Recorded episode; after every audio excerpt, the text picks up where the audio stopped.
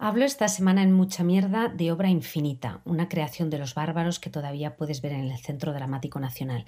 Obra Infinita forma parte de una trilogía, esta es la segunda entrega tras Obra Inacabada, aunque puedes verla de forma independiente.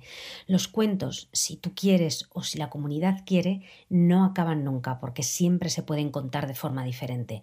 Te va a gustar si te gusta que te cuenten historias, estar sentada alrededor de un fuego y escuchar cuentos y tener a los actores muy muy cerca de ti. Arranca ya mucha mierda.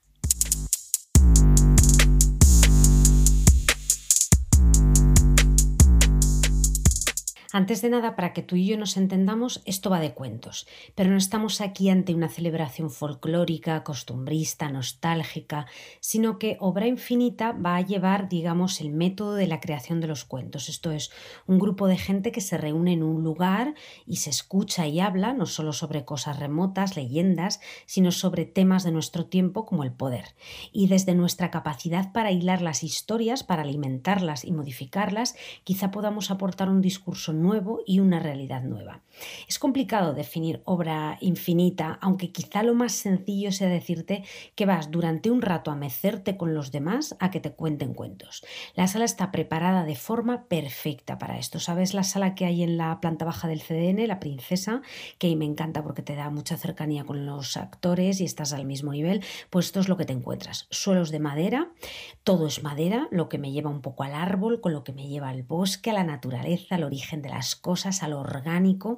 Las butacas no existen, esto va a ser un círculo. Entre todos formamos un círculo a través de tres zonas de bancos de madera semicirculares de dos niveles de altura, dos gradas. Y ellos van a estar enfrente de nosotros, al mismo nivel, como te decía. Lo único que nos va a diferenciar es que nosotras tenemos almohadilla para estar mullidas y ellos tienen a cambio cerveza y cacahuetes. Bueno, lo veo bastante igualitario para ser un teatro. En el centro de todo, en el suelo, una especie de gran sol tallado que después se convertirá en fuego porque está hecho como en piezas de puzzle. Es la luz, siempre va a estar este concepto, el sol, la luz, el fuego. En el centro también una esterilla o alfombrilla redonda de cáñamo donde limpiarse los zapatos antes de entrar en la casa o el concepto de entrar en general.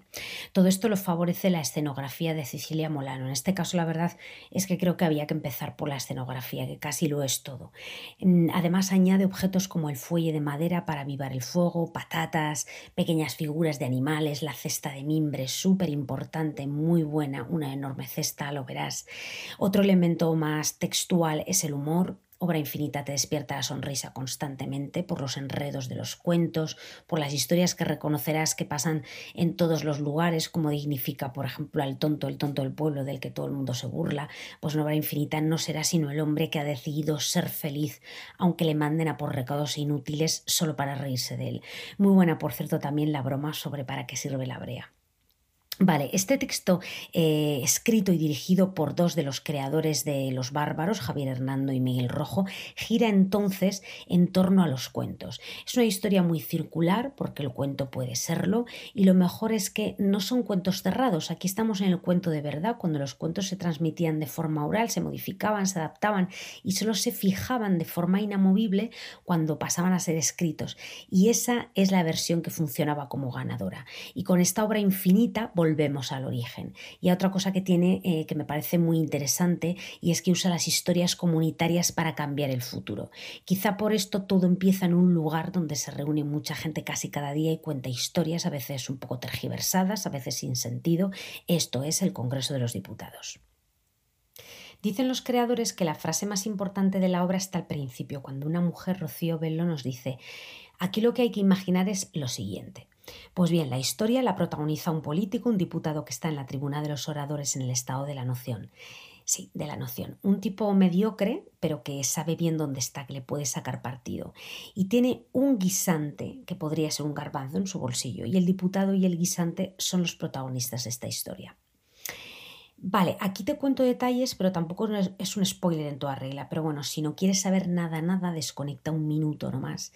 Este diputado, Juan el Barbas, sale del Congreso y va a ser el protagonista de un viaje a través de unas historias, unos cuentos, después de atravesar un río en una barca, después de encontrar una casa en el bosque donde siempre le acogen y pese a que come la comida de sus anfitriones, a que duerme en sus camas y a que le cuentan un cuento que nunca va a escuchar porque siempre se queda dormido antes, sospecha que alguien le ha robado el guisante, siempre es lo mismo. Así que, como es un aprovechado, nunca confía en la honestidad de quienes le han cuidado sin conocerlo y siempre se lleva lo más valioso que tiene la familia.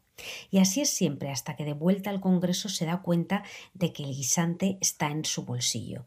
Nunca se había movido de ahí. Vale, y a partir de aquí te puedes reenganchar si te has ido por lo del spoiler.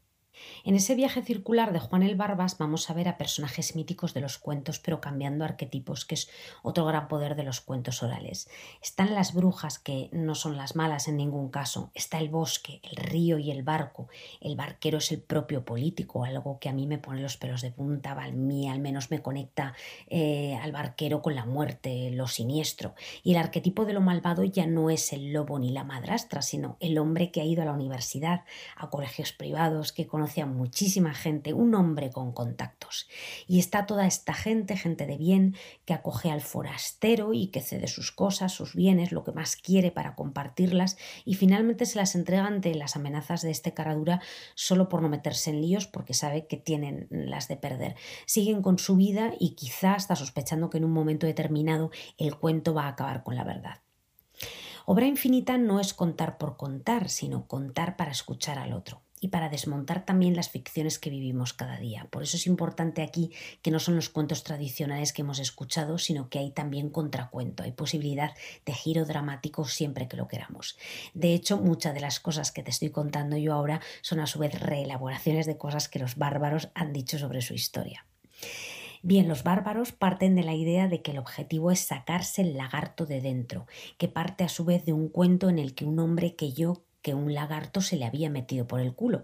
El médico le dio una pastilla para que se durmiera y cuando se levantó el hombre le dijo que el lagarto había salido, con lo que el pobre se olvidó por completo del lagarto.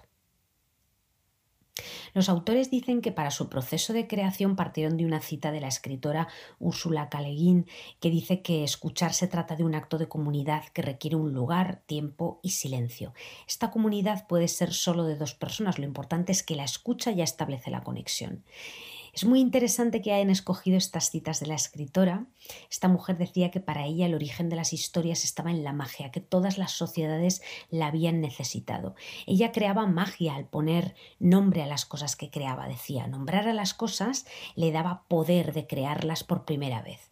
Que creaba Terramar, pues se convertía en un lugar. Que creaba un planeta donde no existían los géneros, pues de ese momento ya existía.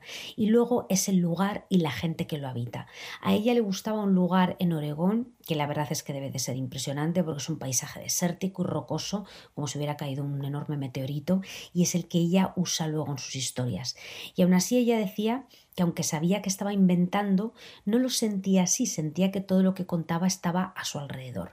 Y a su vez ella también estuvo muy influida por su padre, porque él era antropólogo y rescataba las historias de los nativos supervivientes en California y trataba de escribir su testimonio para salvar esas historias para que no fueran blanqueadas. Creo que ahí están también las claves. Por cierto, te recomiendo muchísimo el documental que tienes en filming de los universos de Úrsula K. porque es apasionante ante su proceso creativo.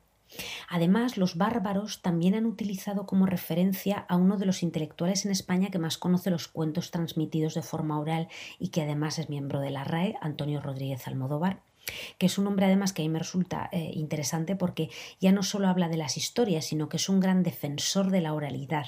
Me refiero especialmente a que él es andaluz y ha luchado bastante contra esa consideración de estar deformando el castellano cuando no se habla como la academia espera. Más cosas. He dicho antes que me había gustado mucho la escenografía. También me gustó el vestuario, que lo ha hecho una de las actrices de la obra, Rocío Velo, que además de actriz es dramaturga. Eh, mi película italiana en el español en 2019. Es diseñadora de vestuario, miembro también de Los Bárbaros. Pues bien, me gusta el vestuario porque mezcla desde las medias tipo leotardos de algodón blancas, yo digo muy baturras, no sé para explicarme a mí misma, pero supongo que están en muchos de nuestros folclores. Yo en Aragón las he visto en trajes tradicionales. Y lo mezcla con ropa ropa contemporánea, tejidos al menos no aparentemente sintéticos, excepto algunos deportivos. Casi todos los personajes llevan un toque de algo que nos pueda llevar al recuerdo del folclore, pero actualizado. Por ejemplo, una falda con flores, pero con unas deportivas, un pantalón, pero con un estampado que nos lleva al mundo celta, mucha lana, zapatillas de trekking, ropa deportiva y cómoda. No se va por ahí. A mí me lleva mucho a mi tierra, por ejemplo. Me, me dieron ganas de ir corriendo al Pirineo, la verdad. Sobre las interpretaciones, todas las actrices están muy bien. Hay algo curioso porque no siempre son personajes, aunque sí lo son en realidad. Por ejemplo, Chris Blanco, por cierto, tienes el programa del 8M en el que hablo de grandísima ilusión y de ella en general. Pues bien, como te digo, Chris Blanco es Juan el Barbas, un jete impresionante, es un personaje muy marcado, pero el resto están la mayor parte del tiempo en modo narrador, pero los vemos igualmente en personaje. Me gustaron todas, me gustó muchísimo, especialmente Rocío Velo, me gustó mucho Macarena Sanz, me gustó La Nana que nos canta Elena H. Villalba, no sé si es por su conexión con el Valle de Bujaruelo, pero a mí me tocó mucho, allí hay una conexión pirenaica desde luego. Un poco de contexto sobre los creadores. Como te he dicho antes, los bárbaros iniciaron esta trilogía con una obra que presentaron en la abadía y que se llama Obra inacabada, inspirándose en el libro El monte análogo de René Daumal, en el que el protagonista reúne a un grupo de gente para escalar un monte que ni siquiera aparece en los mapas. El autor falleció antes de acabar la novela y este rehacer de la historia es obra inacabada. Me encanta además porque acabo de caer en que ninguna de las dos obras llevan el artículo la delante, sino que son obra inacabada, obra infinita.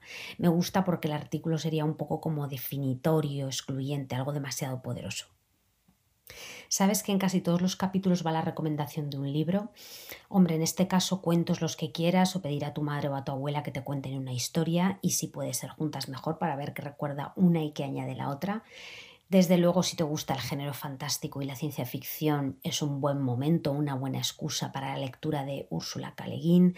Y bueno, aunque no tiene mucho que ver, o no demasiado que ver, Em, por este tema del respeto a la, oralidad, en el sentido de respetar también la forma en la que hablamos que menciona Rodríguez Almodóvar, a mí me gusta mucho la escritora Sabina Urraca.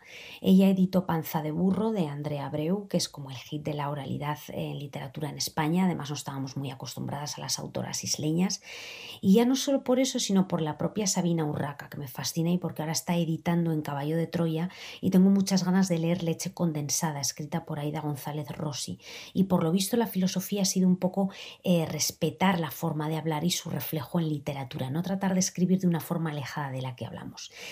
Esto igual está pillado un poco con calzador, pero sabía que en algún capítulo yo iba a mencionar a Sabina Urraca porque la admiro como escritora, editora, me gustan sus columnas en prensa, en fin, eh, pues aquí está. Pero es que además también tengo excusa para esto porque estos días puedes ir en Madrid al Festival Internacional de Literatura Capítulo 1 en el Matadero.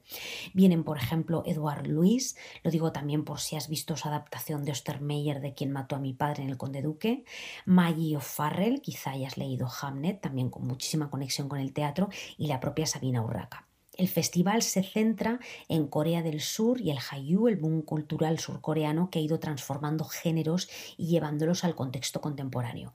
Por esta forma de entender las historias, creo que puede ser un buen complemento tras obra infinita y para celebrar también la Semana del Teatro, porque al final no es sino contarnos historias. Obra infinita la tienes en el María Guerrero hasta el 2 de abril, así que tampoco te puedes despistar mucho. Si vas, espero que te guste y me cuentas. Como siempre, menciona a las actrices Jesús Barranco, Rocío Velo, Cris Blanco, Elena H. Villalba, Diego Olivares, Alma P. Sokolíkova y Macarena Sanz. A ellas y a los bárbaros mucha mierda con esta obra infinita.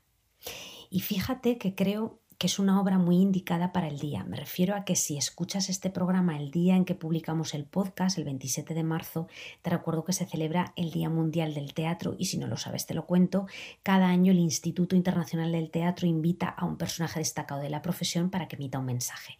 Este año ha sido la actriz y dramaturga egipcia Samija Ayub que ha animado a los creadores a que los creadores sigan, sigáis siendo una antorcha que ilumina. Y bueno, pues me ha gustado que este programa del Día Mundial del Teatro haya coincidido con una obra que me habla del sentido de contar historias.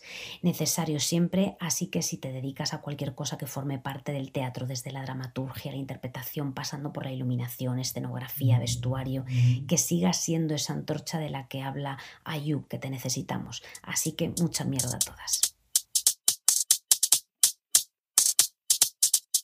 Mucha mierda no es solo tu podcast Canalla de Teatro, también es tu Instagram Canalla de Teatro. Si quieres enterarte de las últimas novedades, ya sabes. Mucha mierda.